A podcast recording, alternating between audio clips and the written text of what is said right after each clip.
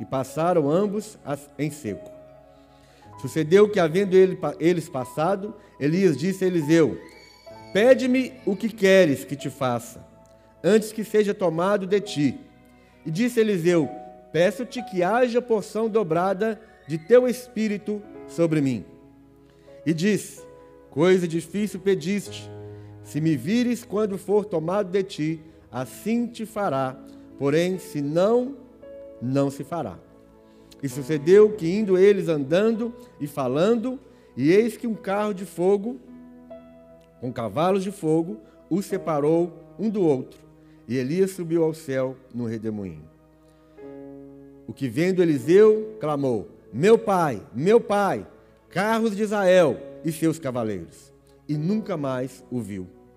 E pegando as suas vestes, rasgou-as em duas partes. Também levantou a capa de Elias que, de, que dele caíra, e voltando-se, parou à margem de Jordão. E tomou a capa de Elias, que dele caíra, e feriu as águas, e disse: Onde está o Senhor Deus de Elias? Quando feriu as águas, elas se dividiram de um lado ao outro, e Eliseu passou. Então, essa história é uma história conhecida de todos nós. E essa história vai trazer para nós o entendimento do chamado de um homem sobre outro homem, ou o chamado de um homem ajudando outro homem.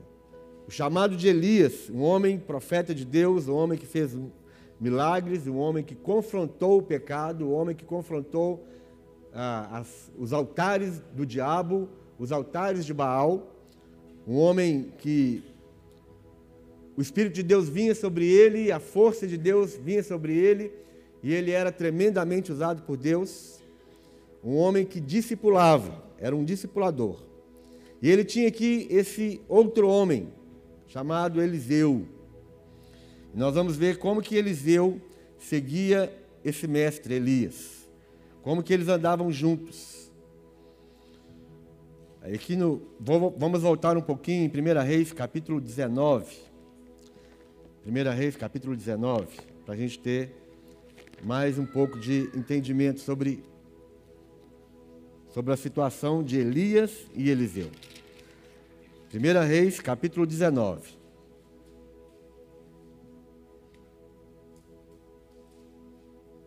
A partir do verso 19.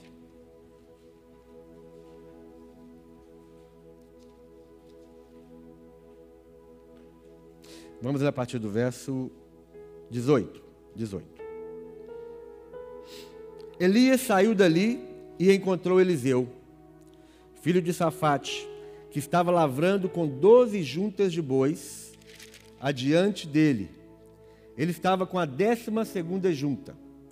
Elias passou por ele e lançou o seu manto sobre ele. Então Eliseu deixou os bois, correu atrás de Elias e disse: Deixe-me beijar o meu pai e a minha mãe, e então eu o seguirei.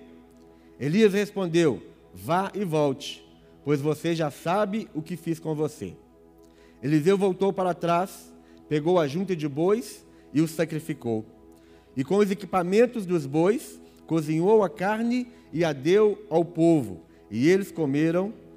Então se levantou, seguiu Elias e o servia. Então, esse, esse momento aqui é o momento em que Elias chama Eliseu. Ele chama Eliseu para um processo próximo de discipulado. Nesse, nesse chamado aqui, ele lança sobre Eliseu o manto. E esse manto não é o manto que a gente sempre brinca, né? Do manto, o manto da, da o manto não. O manto significa o chamado. Quando Elias lança sobre Eliseu o manto, ele está chamando Eliseu para aquele discipulado. Chamando Eliseu para uma, uma caminhada, para cumprir a vontade de Deus. Quando ele lança esse manto sobre ele, ele está é, lançando também sobre a vida dele a submissão, o processo de discipulado é um processo de submissão. Quando Elias lança também esse manto sobre Eliseu, ele está colocando na vida de Eliseu uma identidade. A identidade de um, de um discipulador. Uma identidade de um discípulo. Esse manto simboliza, então, o chamado de Deus na vida da pessoa. Esse manto significa a submissão ao chamado de Deus e ao próprio Deus. Esse manto simboliza a identidade que Deus coloca na vida daquele que é chamado. E esse manto significa a autoridade e o poder que nós recebemos quando nós estamos no processo de um discipulado. O discipulado, irmãos, então, é, é bem profundo em relação a receber de Deus uma promessa, a receber de Deus um caminho e a receber de Deus uma tarefa.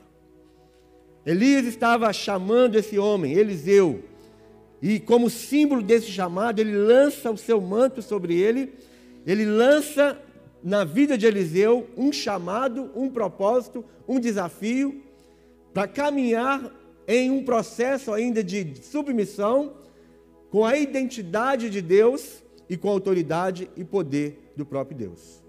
Então a gente às vezes a gente brinca com o manto, mas o manto é algo muito sério, porque o manto simboliza tudo aquilo que Deus quer de nós enquanto discipulados, enquanto discípulos, enquanto chamados por Deus, enquanto aprendizes.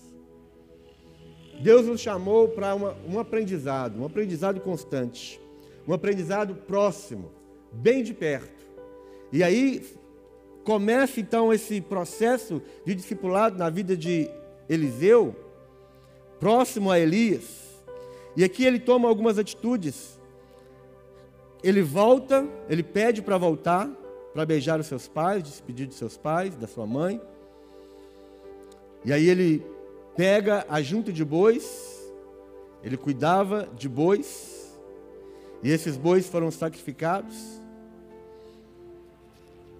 E essa junta de bois traz para nós também um, um, um, simbolismo. Normalmente, a junta de boi, uma junta de bois, poderia é, ser composta de dois bois. E esses bois andavam no mesmo jugo. Todo mundo sabe o que é jugo, não sabe? A canga. Então, é, o jugo de bois, composta normalmente de dois bois, não era simplesmente você colocava dois bois debaixo de uma canga, debaixo de uma, de uma daquele jugo. Mas normalmente você colocava um boi velho junto com um boi novo. Raramente alguém, alguém sábio colocaria dois bois novos debaixo da mesma canga, debaixo do mesmo jugo. Por quê? Esse é um simbolismo de um discipulado que nós precisamos aprender e entrar nele.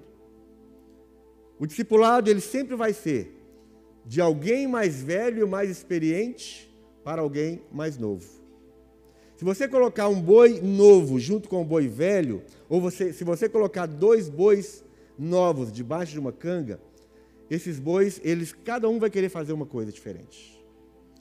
Eles estarão sem o foco, eles não têm experiência, eles não têm a força que eles precisam ter, eles não conseguem enfrentar os desafios de, do trabalho que eles foram colocados para fazer. Agora, se você colocar um boi velho, esse boi velho é um boi experiente, é um boi que até já sabe o caminho do trabalho, ele já conhece o seu dono, ele já sabe o peso do jugo, o peso da canga. E se você coloca o boi novo junto com ele, ele não vai permitir que o boi novo se desvie daquele trabalho, daquele caminho. Porque o boi velho, ele é mais forte. Ainda que o boi novo tente puxar para o lado, né, tenta puxar a canga para o lado, o boi novo fica, o boi velho é forte, é experiente, ele mantém o foco, ele mantém o trabalho. O discipulado é a mesma coisa. Nós sempre precisamos de um boi velho conosco. Sempre precisamos de alguém mais experiente. Alguém que já passou pelo caminho. alguém que já trilhou, alguém que já sofreu, alguém que tem um couro duro. O boi velho tinha couro duro. O boi velho tinha os mocotós assim, ó. Né, aqueles mocotó dessa grossura. O boi novo não, estava chegando ainda, estava um pouco raquítico. Né? O mocotó ainda era fino. Tinha que ficar do lado de um boi velho. Um boi experiente, um boi de couro duro, um boi que já andou pelo caminho, um boi que sabe onde vai dar, onde não vai dar. Então, Eliseu, ele, ele cuidava de bois. E ele sabia qual que era o processo. Então, ele escolheu exatamente atender o chamado de Elias, recebeu o chamado, recebeu aquela proposta e partiu e foi caminhando com Eliseu, com Elias. Então nós vamos ver ao longo aqui desse, desses textos aqui, nós vamos ver que é, o chamado do discípulo, ou o chamado para o discipulado, implica em você ter amizade, compromisso, fidelidade, submissão e serviço. Próximo, de uma forma próxima. Não de uma forma desconectada. O discipulado é junto com alguém, vamos dizer, é junto com o boi velho, mas esse processo todo, ele vai implicar em você andar junto, passo a passo com o outro, num processo de companheirismo, num processo de amizade, no mesmo ritmo do outro, por isso que existe a canga, porque um boi não pode andar mais rápido que o outro. Os, os bois precisam andar juntos. Mas quem determina a caminhada, o ritmo dos passos entre o boi novo e o boi velho é exatamente o boi velho. Ele sabe, se andar muito depressa, você vai cansar e não vai conseguir. Se você andar muito devagar, também você não consegue. E o boi velho sabe exatamente como é que ele vai vai caminhar e qual é o ritmo que ele precisa caminhar. Então, nesse processo de discipulado, nesse processo de andar junto, nesse processo de ter o mesmo ritmo, isso vai gerar o que? A amizade, vai gerar um companheirismo, vai gerar uma submissão e vai produzir o que? Serviço. No final das contas, vai acabar que um está, estará servindo o outro. Um boi servindo o outro. No começo, quem serviu foi o boi velho. Mas na caminhada, ao longo da caminhada, os dois vão começar a entrar num ritmo comum e um vai servir o outro. Então é um processo esse, esse discipulado. É um processo, é uma caminhada. E nessa caminhada, ela, ela vai se tornar muito agradável. Ela pode se tornar muito gostosa. Porque isso não é nenhuma relação de, de mandante não é um que manda e um outro que obedece. Não é um que exerce um papel de autoritarismo. Mas nesse processo de discipulado, nesse processo de andar debaixo do mesmo jugo, debaixo da mesma canga, esse processo vai se tornar um, processo de companheirismo, um processo de, de amizade. Não, não anulando todo o procedimento daquele que ensina e daquele que é ensinado não anulando aquele, aquela posição de autoridade que Deus coloca sobre a vida de um por causa do outro, para o outro. Não anula. Elias lançou sobre Eliseu o manto. O manto era de quem? De quem era o manto? O manto era de Elias. Mas, mas naquele momento, Elias compartilha com Eliseu daquilo que era próprio dele. Então, Eliseu, naquele momento, ele passa a ter o chamado, ele passa a ter o serviço, ele passa a ter a submissão, mas ele passa a ter também a autoridade. A autoridade de um discipulador sobre o discípulo, no processo da caminhada, essa autoridade ela passa a ser uma autoridade compartilhada. O, aquele que está sendo discipulado, ele recebe o mesmo manto do seu discipulador. E isso foi entendido de uma forma muito, muito profunda por Eliseu. Agora vamos voltar lá para a segunda reis. Esse processo todo, irmãos, de caminhada dos dois, durou aproximadamente 10 anos. A caminhada de Eliseu e Elias durou aproximadamente 10 anos. Isso mostra para nós o quê? Que é um processo longo.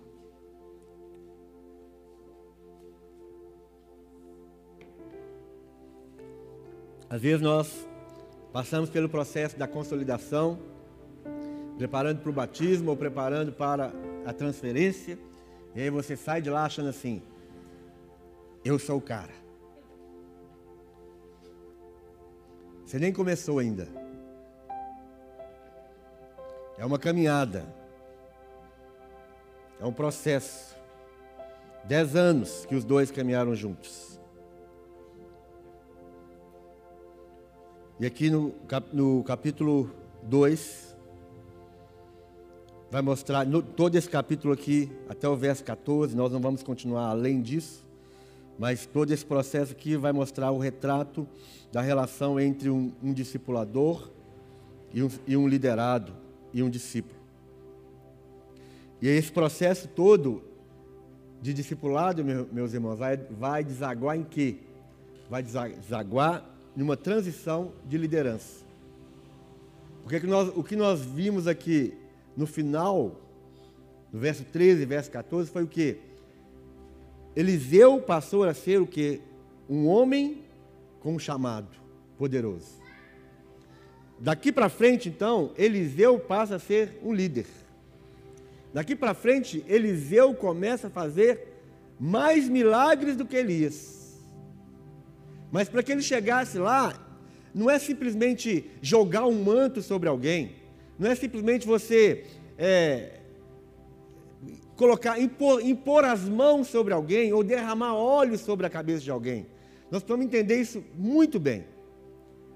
O processo de, de transmissão de liderança, o processo de transmissão de unção, ou um processo de discipulado até que alguém chegue a, a, um, a um patamar de líder, de discipulador, isso não acontece através de uma imposição de mãos, através de derramar óleo, através de você jogar o manto, jogar o paletó, como a gente tem visto por aí. Joga o paletó e, e o sujeito acha que ele virou o, o super-homem. Esse processo aqui foi um processo de 10 anos. Não aconteceu numa vigília no monte. Não aconteceu numa reunião de oração. Todo o processo de discipulado ele, ele gasta, ele, ele exige de nós a nossa própria vida. O processo de discipulado dos discípulos de Jesus gastou três anos e meio. Eles não conseguiram é, a autoridade de Jesus, eles não conseguiram fazer as mesmas coisas que Jesus fazia, simplesmente porque eles passaram a noite no monte com Jesus. Mas eles ficaram três anos e meio andando com Jesus. O processo discipulado, ele, nós podemos interromper a qualquer momento. Basta você falar, não quero mais, vou procurar uma outra igreja, vou procurar um outro discipulador. O processo de discipulado, ele pode ser facilmente interrompido por qualquer um de nós. É só você falar, não quero. E Deus vai te respeitar. Mas como é o chamado de Deus para todo crente ser um discípulo e, consequentemente, um discipulador, o que você está fazendo então é atrasar o processo de aperfeiçoamento e de discipulado na sua própria vida. Se você falar, não quero ser discipulado aqui, eu vou para outro lugar para ser discipulado lá, vai começar tudo de novo. O processo vai começar de novo.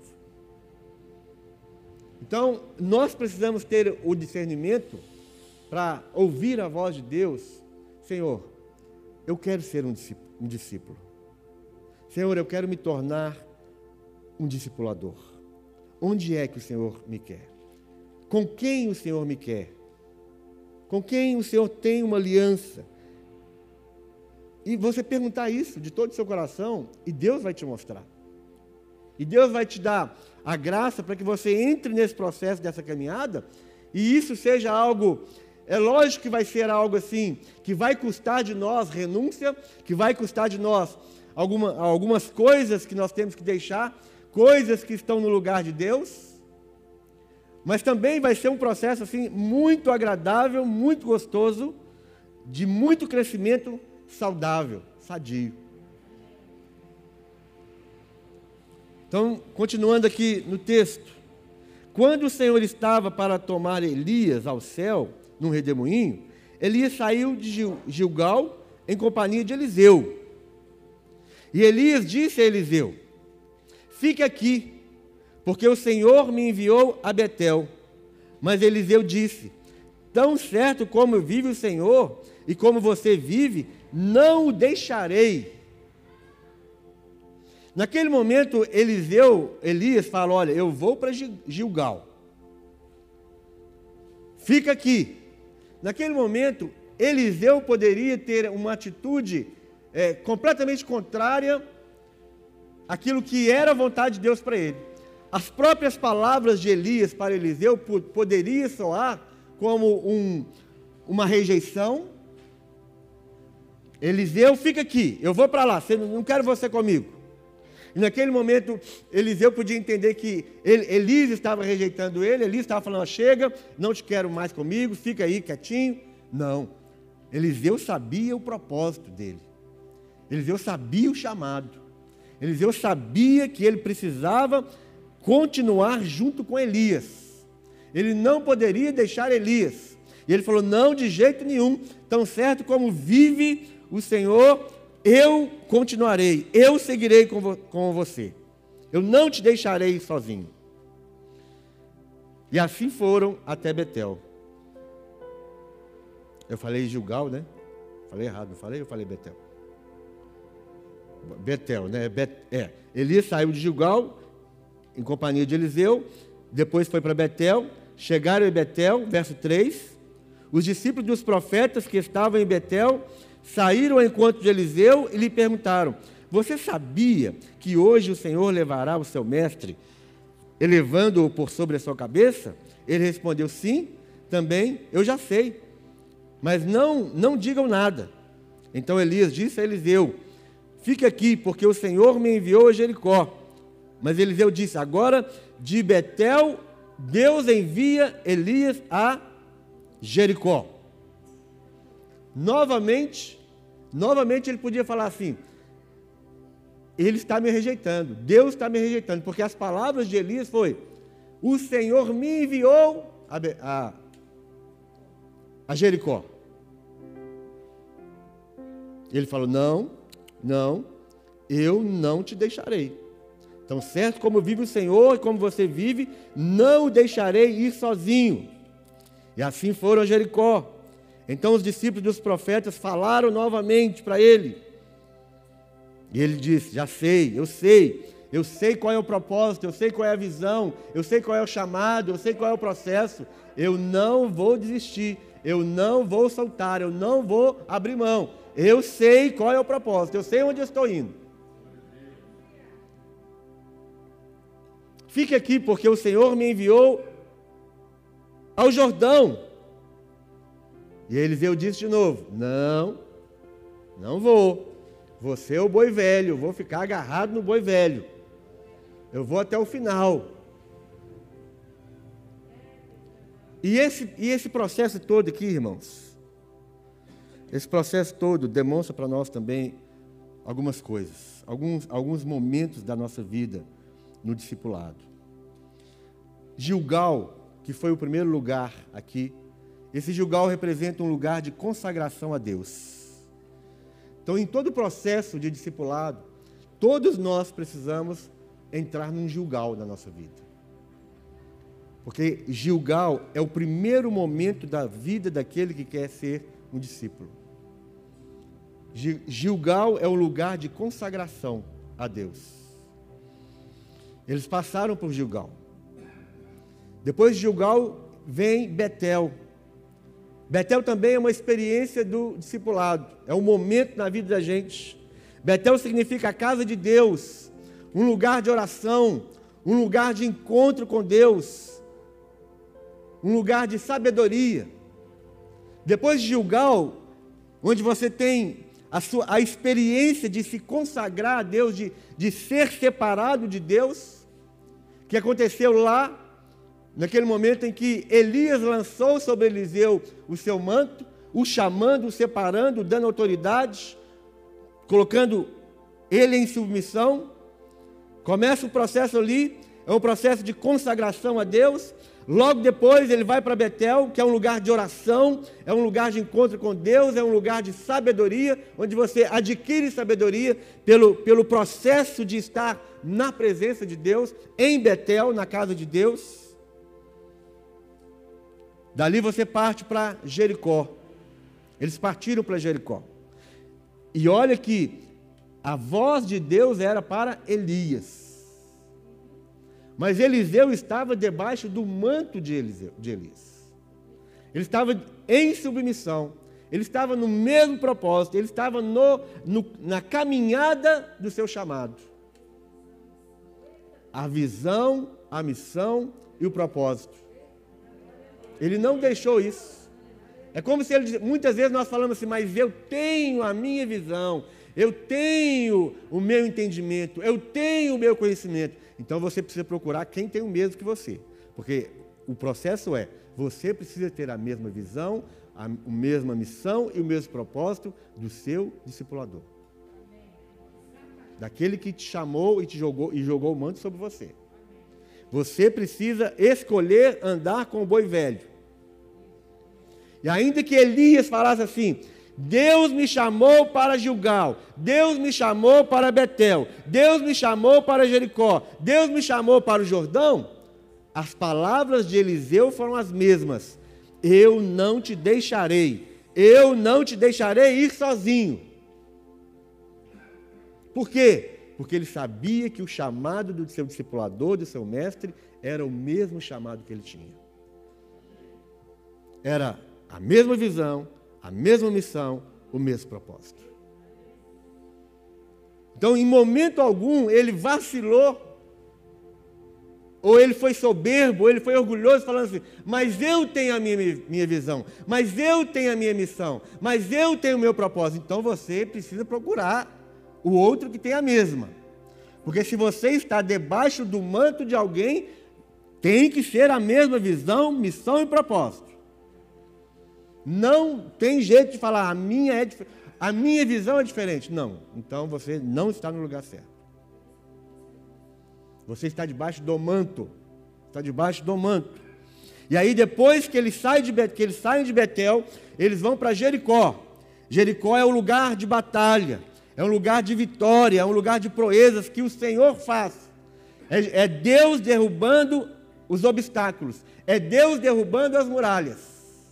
Eles então passam por mais um processo. Jericó, experimentam batalhas, entram nas batalhas. Todo discipulado vai chegar o momento em que você vai enfrentar grandes batalhas. Mas esse lugar de grande batalha também é lugar de vitória, também é lugar de proezas do Senhor. E as maiores batalhas não são contra os demônios. As maiores batalhas são contra é contra a nossa vontade.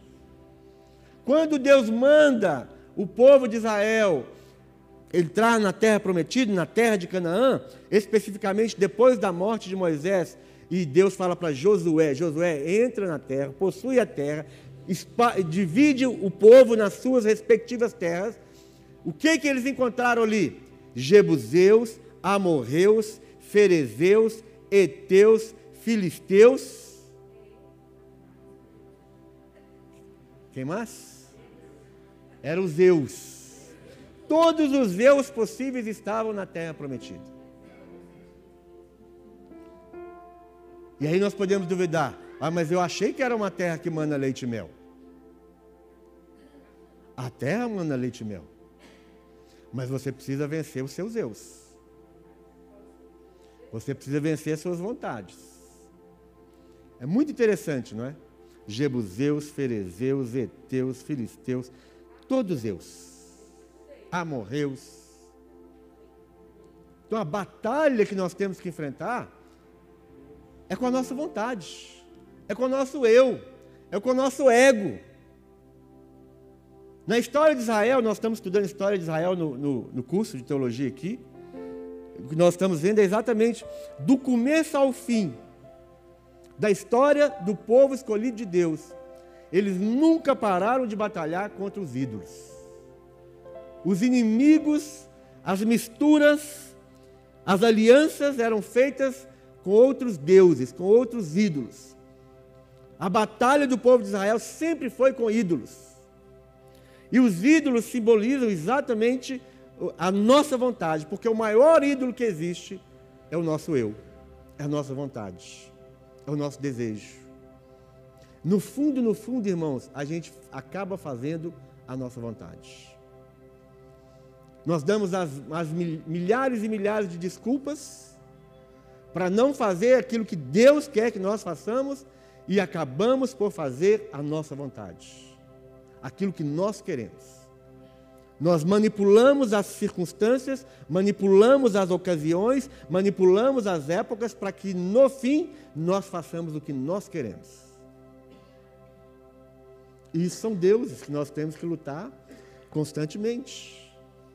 E a maior batalha aqui, o Jericó na nossa vida, é dentro da nossa alma, é com o nosso eu, é com a nossa vontade. Sabendo que Nesta batalha nós teremos a vitória, se nós perseverarmos. E aí ele passa por Jericó, vai ao Jordão. O Jordão significa a passagem de um lugar de, de morte, de um lugar de trevas, de um lugar de derrota, para uma vida na terra prometida. Esse é o Jordão, além do Jordão. É além do Jordão. São processos da nossa vida, irmãos, no nosso, no nosso discipulado, que nós não podemos ignorar, nós temos que passar. Agora, o mais interessante de Eliseu é que Eliseu ele passou por todo esse processo. Gilgal, Betel, Jericó, Rio Jordão. Imagine que lugar gostoso deve ser você ficar em Betel casa de Deus, lugar de oração, lugar da presença de Deus. Ele passou por todos esses momentos na vida dele, mas ele não ficou satisfeito. Ele sabia que o processo continuava. Ele sabia que ele tinha que caminhar mais um pouco com seu mestre, com seu discipulador. Então, por isso, ele falou por três vezes: Tão certo como vive o Senhor e como você vive, não o deixarei ir sozinho. Ele não estava satisfeito em ficar parado em qualquer um desses locais, porque ele tinha fome, ele tinha sede de algo mais na sua vida. Aliás, ele confrontou todas, todos aqueles profetas quando eles disseram: Você está sabendo que o seu Senhor vai embora? Eu sei, estou cansado de saber, fica calado. Eu estou sabendo. Esse chamado, esse processo está diante dos meus olhos, está guardado no meu coração. Então ele tinha fome e sede de mais um passo, de mais um processo, de mais uma caminhada. E ele não perderia aquele momento na vida dele por nada deste mundo. Ao contrário de nós, que nós trocamos com facilidade o processo do aperfeiçoamento e do amadurecimento nas nossas vidas. Nós trocamos por. Ah, não vou nem falar. Nós trocamos tudo. Pensa na sua vida que você vai saber o que é. Pensa nas trocas que você faz diariamente. Pensa nos, nos, nos pratos de lentilha que você aceita diariamente, trocando o seu chamado, o seu direito de primogenitura jogando o manto fora e aceitando pratos de lentilha? Pensa nisso.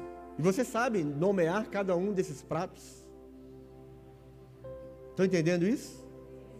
não preciso nem de falar, de aqui dar exemplos, pra, porque se eu faço, eu corro risco de ser mal entendido. Mas nomeie o seu prato de lentilha, de lentilha. Dá um nome para ele. Todos os dias você recebe um prato de lentilha, você, você pega o prato de lentilha porque você está com fome. Estou com fome, estou com fome, eu preciso satisfazer a minha barriga, minha barriga está doendo, eu tenho fome, eu tenho um desejo, eu tenho uma vontade. E o prato de lentilha vem exatamente para satisfazer a sua vontade. Ah, mas esse direito de primogenitura vai demorar muito. Eu ainda não vou conseguir chegar lá. Vai demorar ainda. Esse processo é longo. Eu preciso satisfazer a minha vontade agora. Eu preciso comer agora. Prato de lentilha para você. Então nomeie o seu prato de lentilha. Quantos pratos de lentilha você troca? Você deixa o chamado, você deixa a vontade de Deus, porque a sua barriga está doendo de fome. Você está com fome. Você precisa comer. E Eliseu sabia de tudo. Ele, por três vezes ele falou essa frase. O que, que ele estava fazendo naquele momento que ele falava aquela frase? Ele estava fortalecendo o seu compromisso com Elias. Não vou te deixar. Não, mas eu vou para Betel. Não vou deixar, eu vou junto. Para onde você for, eu irei. Ele estava fortalecendo o compromisso de ser um, um, um discípulo, de não abrir mão do seu discipulador Eliseu tomou a iniciativa de caminhar com seu discipulador e ir para onde ele fosse, assim como os discípulos de Jesus. Eles seguiram simplesmente Jesus. O compromisso de Eliseu era com Elias. O compromisso de Eliseu era com a missão de Elias. E isso se tornou inabalável. Ele não deixou que aquele compromisso no seu coração fosse abalado. A despeito de qualquer coisa, ele fortalecia esse compromisso. Assim também como Ruth e Noemi. Onde você for, eu irei. Onde você colocar a planta dos seus pés, eu vou colocar também. Ele estava fortalecendo o seu compromisso.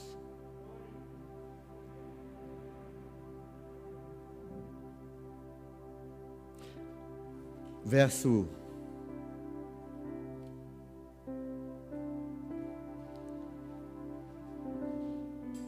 verso 11.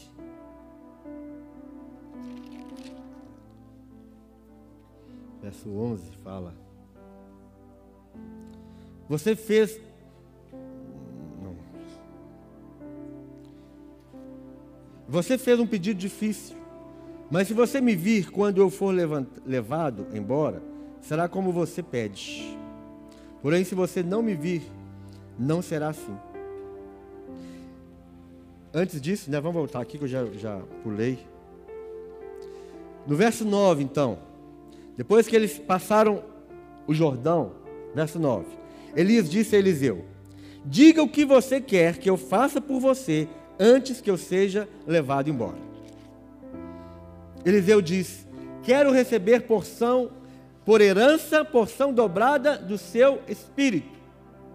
Ele não falou, eu quero, eu quero receber o seu ministério. Mas ele falou, quero receber porção do seu espírito. É completamente diferente. Eu quero receber do seu espírito, de falar, eu quero receber do seu chamado. Porque o que movia Elias para cumprir o seu chamado, para ser um profeta poderoso nas mãos de Deus, era o Espírito de Deus. Então o que Eliseu estava querendo, sabiamente querendo, era: eu quero o mesmo Espírito. Que significa o quê? Eu quero ser submisso, eu quero ser leal, eu quero ser obediente a Deus, eu quero ser corajoso, eu quero ser comprometido com o meu Deus, com o seu Deus. É desse espírito que eu quero na minha vida. É este espírito que eu quero. É neste espírito que eu quero andar. Então ele pediu a coisa certa. Ele não pediu uma, uma receita. Ah, como é, como é que faz isso? Como é que faz aquilo? Como é que separa as águas? Como é que. Não, ele não pediu receita nenhuma. Ele não pediu chave nenhuma. Ele simplesmente pediu: Eu quero o mesmo Espírito, mas eu quero porção dobrada. Então Elias respondeu: Você fez um pedido difícil. Mas se você me vir quando eu for levado embora, será como você pede. Porém, se você não me vir, não será assim. O que, que Elias está ensinando para Eliseu?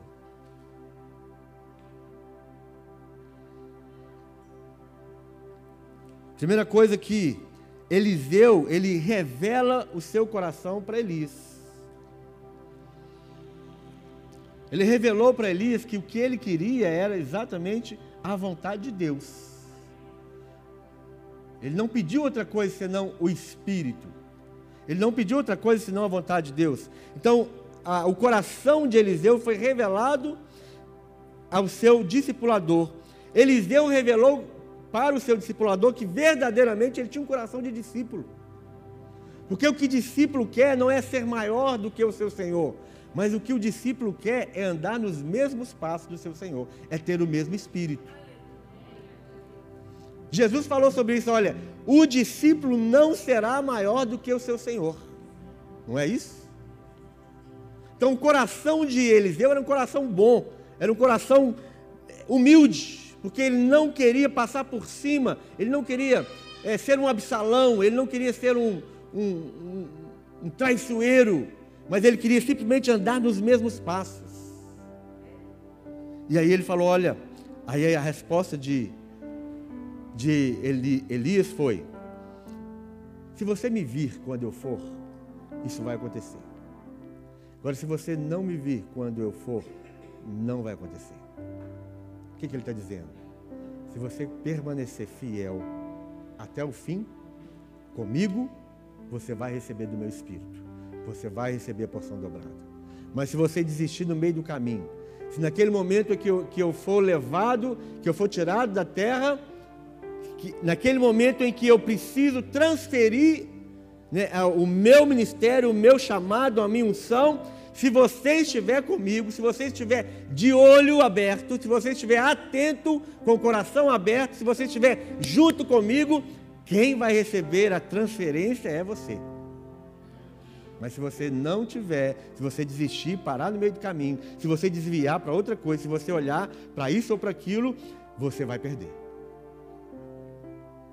Então, a unção o chamado é para quem permanece até o fim. É para quem não desiste do processo de discipulado. Para aquele que fica atento ao seu mestre, para aquele que fica atento ao seu discipulador, a cada passo, a cada passo, a cada movimento.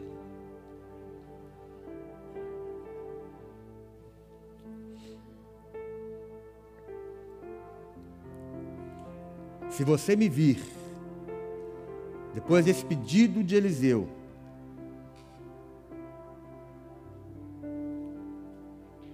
a resposta foi: se você continuar, você vai receber. Verso 11. Enquanto iam caminhando e falando, eis que um carro de fogo, com cavalos de fogo, os separou um do outro. E Elias subiu ao céu num redemoinho. Ao ver isso, Eliseu gritou: Meu pai, meu pai, carros de Israel e seus cavaleiros. No momento que eles iam caminhando junto, né, o processo não terminou. Eles iam caminhando e conversando. Isso aqui é uma demonstração do discipulado. Eles iam no caminho conversando, caminhando e conversando, caminhando e conversando, caminhando e falando. Isso aqui é, um, é como se fosse uma, uma, uma visão do próprio discipulado de Jesus com seus discípulos.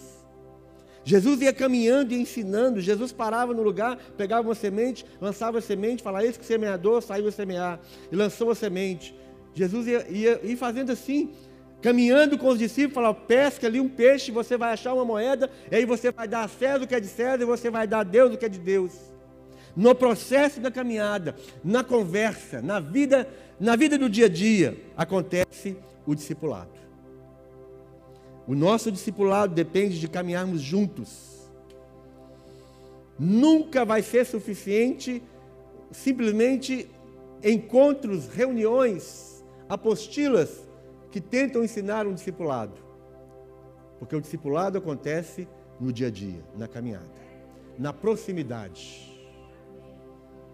Esse é o, esse é o processo que foi com Eliseu e que foi com Jesus. Este é o processo que foi com Moisés e que foi com Josué. No verso 12 ele fala: Meu pai, meu pai. Quando ele viu Elias sendo tomado, ele grita: Meu pai, meu pai. O que, que ele, está, ele está falando naquele momento? Ele está usando uma expressão da paternidade espiritual que ele assumiu. Ele reconheceu a paternidade de Elias sobre ele. Ele reconheceu a sua filiação e ele reconheceu a paternidade de Elias. Meu pai, meu pai. O processo de discipulado, ele, ele, ele é inseparável do entendimento e a, e a revelação de que existe ali uma relação de paternidade espiritual. Meu irmão, não tem nada a ver com o que nós estamos falando.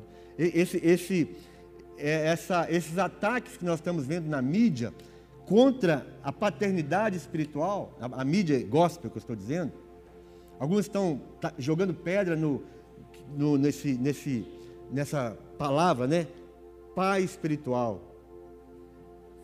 Eles estão distorcendo o que é a realidade. Eles estão distorcendo esse processo de, de paternidade. Existe sim um processo de paternidade entre nós. Nunca mais então ele viu Elias. Elias foi. E imediatamente Eliseu continua o processo de liderança. Milagre já começa a acontecer na vida de Eliseu. Então, o que, que nós, nós vamos terminar? Passa rápido, né? Nós, nós precisamos entender aqui para fechar essa palavra. Chegou o momento em que Elias já não estava mais com Eliseu. Mas uma coisa Eliseu tinha certeiro no seu coração. Ele aproveitou cada segundo do seu discipulador.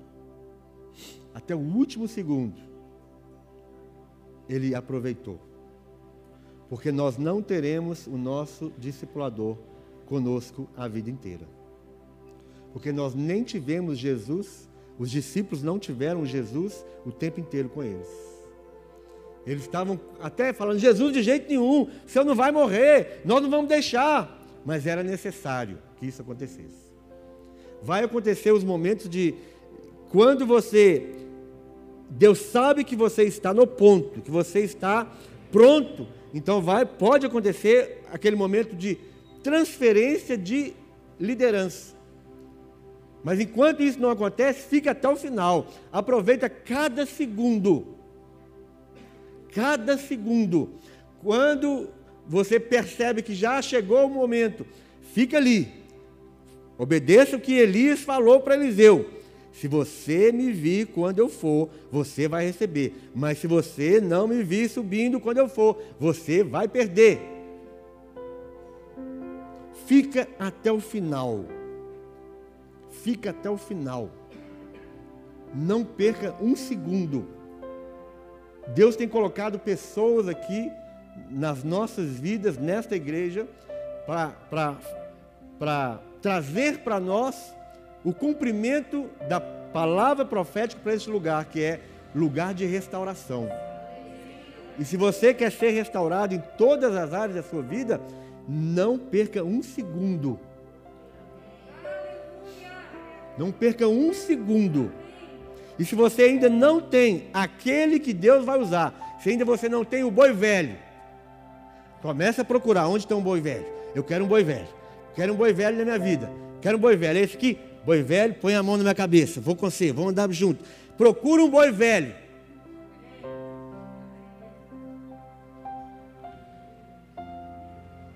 Se você achar um boi velho, vai dar certo.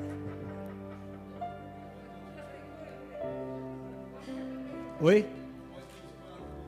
Pode. Vamos aumentar a canga, pode ser de canga de três, canga de quatro, canga de cinco. O que importa é ter boi velho com boi novo. Para o boi velho não sair do caminho, para o boi novo não sair do caminho, para o boi novo não fazer o que ele quer fazer. Para o boi novo não ter que quebrar a cabeça, porque o velho já quebrou.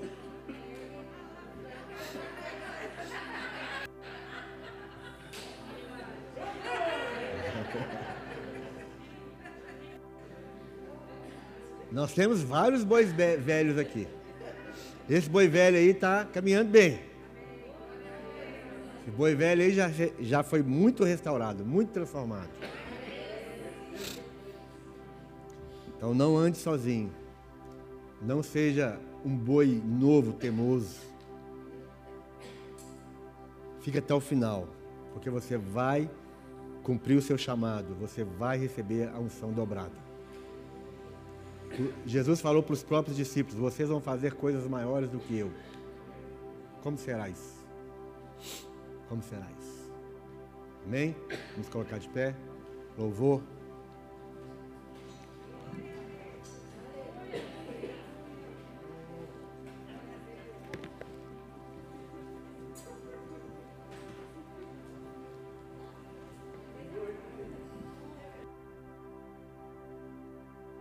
Boi velho aí? Não foi combinado, hein? Tem boi novo aí? Tem que ter boi novo também. Tem que ter boi novo. Tem muito boi novo aí.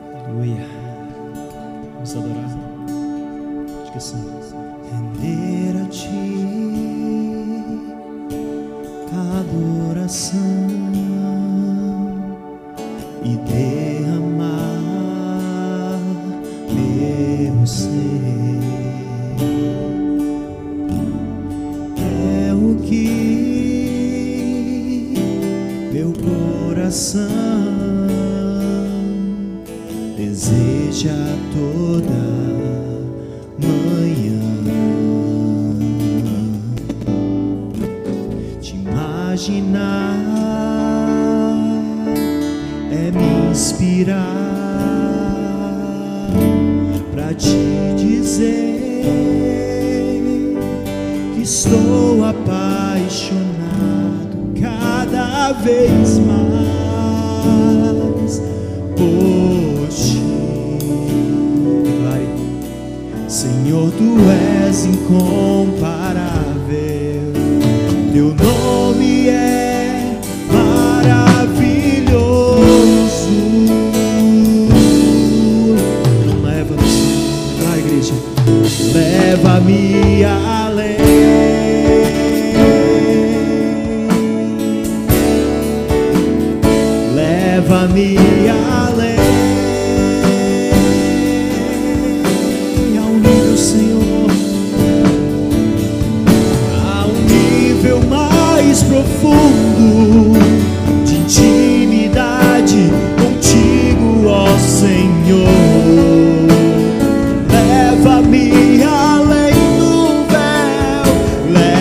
me além.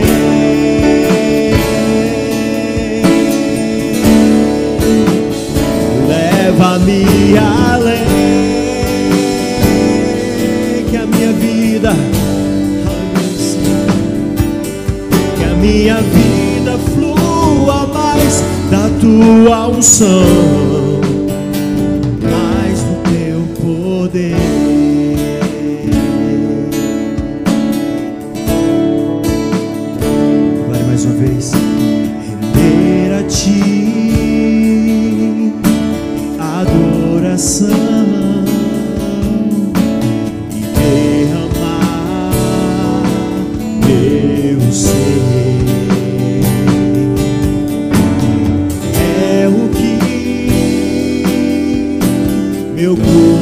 coração.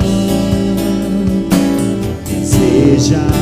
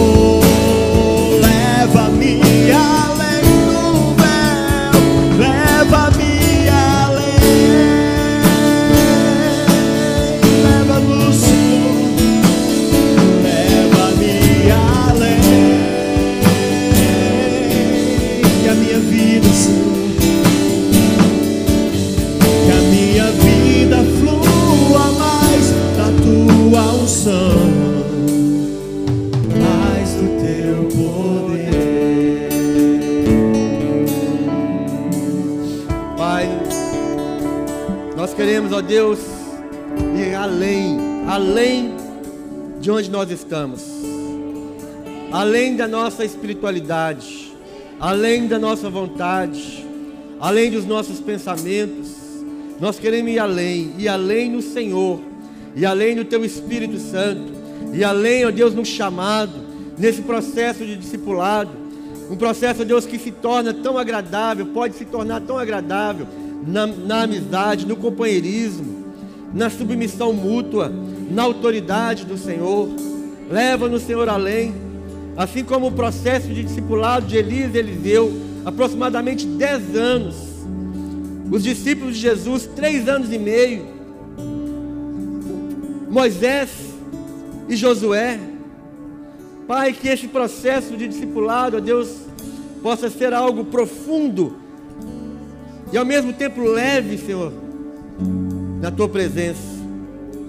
E que nós possamos desfrutar, ó Pai, desse crescimento, desse amadurecimento, para que nós possamos nos tornar líderes, discipuladores, cumprindo o nosso chamado, ó Deus, cumprindo a nossa visão, a missão, o propósito, aquilo que o Senhor estabeleceu para este corpo local. Muitas igrejas locais, muitos lugares de reunião, Pai. E o Senhor tem uma missão, uma visão e um propósito para cada uma delas. Mas a nossa é nossa. A nossa é a nossa, que o Senhor colocou no nosso coração. E nós nos sentimos desafiados.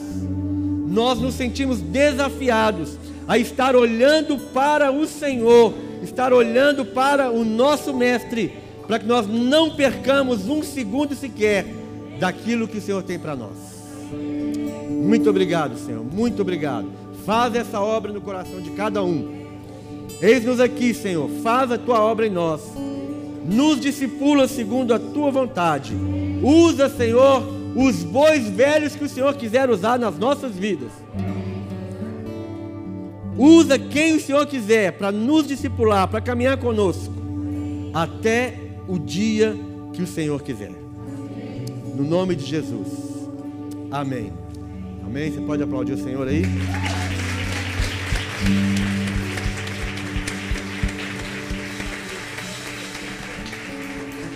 Aleluia. Glória a Deus. Então, é, chá das mulheres, né? Dia 4, já sábado agora, né? Sábado agora, o chá das mulheres, às 15 horas. Se você ainda não adquiriu o seu convite, tem ainda oportunidade. Hoje é o último dia. A porta da arca fecha hoje. Se você vier batendo amanhã, depois da manhã, nós vamos falar assim: apartai-vos de mim. Então é hoje, o último dia para você adquirir seu convite. Então, sábado agora às 15 horas. É, a oração, né? Oração, intercessão, vai ser das mulheres nesse, nessa sexta-feira, 19h30. E no dia 7, Nosso compromisso aqui de orar pelo nosso, nosso país